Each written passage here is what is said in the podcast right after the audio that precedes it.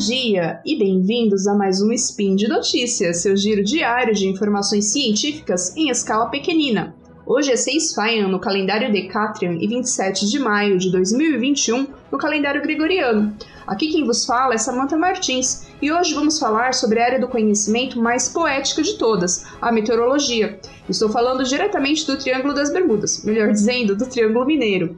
E hoje nós vamos falar de café e mudanças climáticas. Venham comigo. Speed Notícias.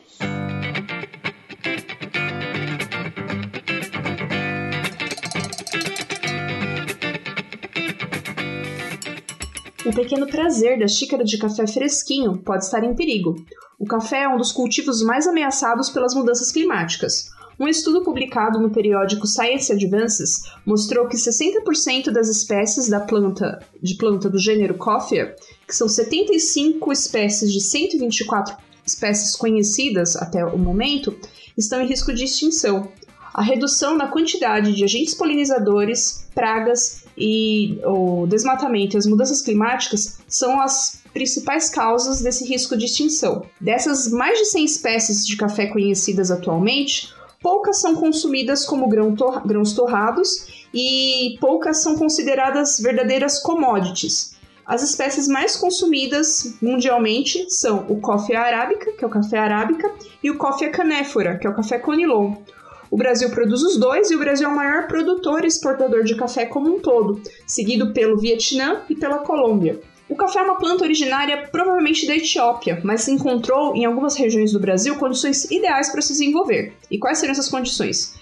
É, médias anuais de chuva entre 1.000 e 1.500 milímetros, é, temperatura média entre 17 e 20 e pouquinhos graus Celsius, e essas características elas são é, encontradas, e quando eu falo temperatura média, é média anual, tá, gente?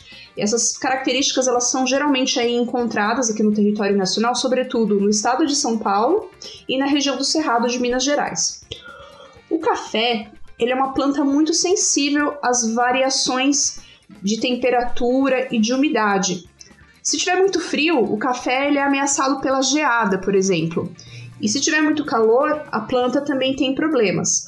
O que torna o café uma planta muito sensível às mudanças climáticas, né? Eu, quando eu falo café aqui, eu falo dessas variedades, arábica e conilon, principalmente o arábica, como a gente vai ver daqui a pouco. A elevação nas médias de temperatura anuais é problemática para a cafeicultura, porque com o aumento da temperatura, a água da chuva evapora mais rápido do que o esperado e dessa maneira o solo se seca mais rapidamente também. E isso deixa a planta num déficit hídrico, que pode impedir o desenvolvimento correto da planta. Além disso, temperaturas maiores do que 33 graus Celsius na época da floração do cafeiro podem queimar as flores e reduzir a produtividade. A variedade de café arábica, que é a mais nobre, a mais cara, ela é mais sensível às mudanças climáticas. Se houver mudanças sensíveis nos padrões de precipitação e na duração das estações seca e chuvosa, o café arábica não se desenvolve adequadamente e há perdas na produção. E quando a gente fala em produção de café no Brasil, nós estamos falando em pequenos produtores e agricultura familiar. De acordo com dados do CONAFER, que é a Confederação Nacional de Agricultores Familiares e Empreendedores Familiares Rurais, é, cerca de 38% da produção de café no Brasil é feita em pequenas propriedades rurais. E a cafeicultura familiar é, emprega cerca de 1,8 milhão de pessoas. Mas o que podemos fazer para continuarmos tomando nosso cafezinho e garantir a renda de milhões de pessoas? Pois bem, a resposta provavelmente está nos cafés selvagens. Vocês lembram lá no começo, quando eu disse que existem mais de 100 espécies de café, atualmente 124, que se tem conhecimento? Então, alguns desses cafés selvagens, inclusive, foram até descobertos e classificados há pouco tempo. Uma dessas espécies de café selvagem que vem trazendo uma certa esperança é o Coffea stenófila, que também é conhecido como café de Serra Leoa, aí como seu nome popular. Vários cafés selvagens já foram provados e testados da mesma maneira que consumimos o arábica e o conilon, ou seja, torrando e moendo os grãos. Claro que essas espécies de café selvagem, nas suas comunidades onde elas existem, né, é, são empregadas de outra maneira, como chá, mas aqui eu tô falando de preparar o café como nós conhecemos, é, torrando e moendo os grãos. Bom, mas o que acontece? Quando se torra e moe os grãos dessas variedades selvagens, é, elas não têm um sabor agradável, que seja próximo ao sabor do arábica ou do conilon.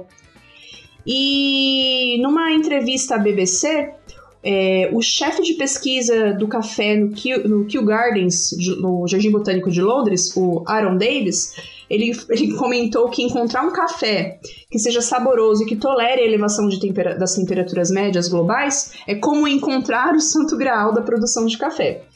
Bom, então o que aconteceu? Esse café é, de Serra Leoa, ou Coffea stenófila, aparentemente ele é gostoso.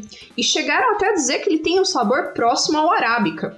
Em um estudo publicado na revista Nature Plants, uma pequena amostra dos grãos de Coffea stenófila foi torrada e usada pra, para o preparo da bebida do jeito que nós estamos acostumados.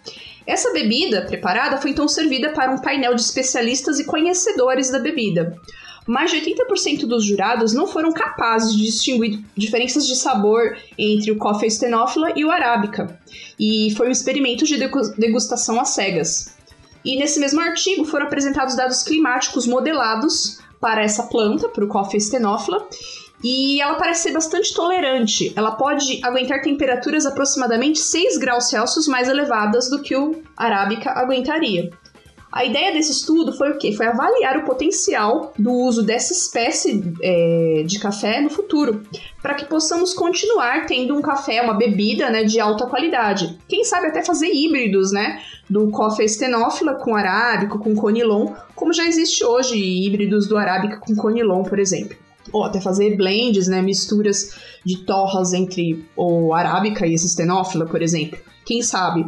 É, ele ainda não está no mercado, esse café, ele ainda não é vendido e talvez não seja nos próximos anos. Parece que o grãozinho do estenófila é menor, então a produtividade, o rendimento dele é menor, mas é uma luz no fim do túnel aí, pensando no futuro, num cenário em que plantar café se torna cada vez mais difícil.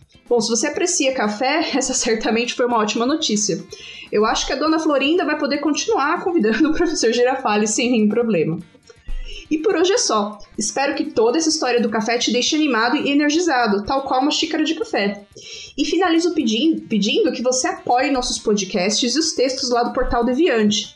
Compartilhe nosso conteúdo, siga nossa equipe nas redes sociais e, se possível, torne-se um apoiador, um mecenas da ciência. Entre em www.deviante.com.br para saber mais. Até a próxima, tchau, tchau!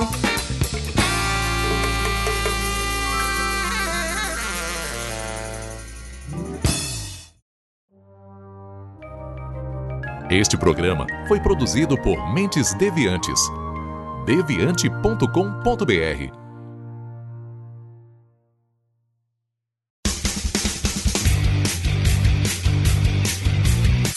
Cortes, edição de podcast.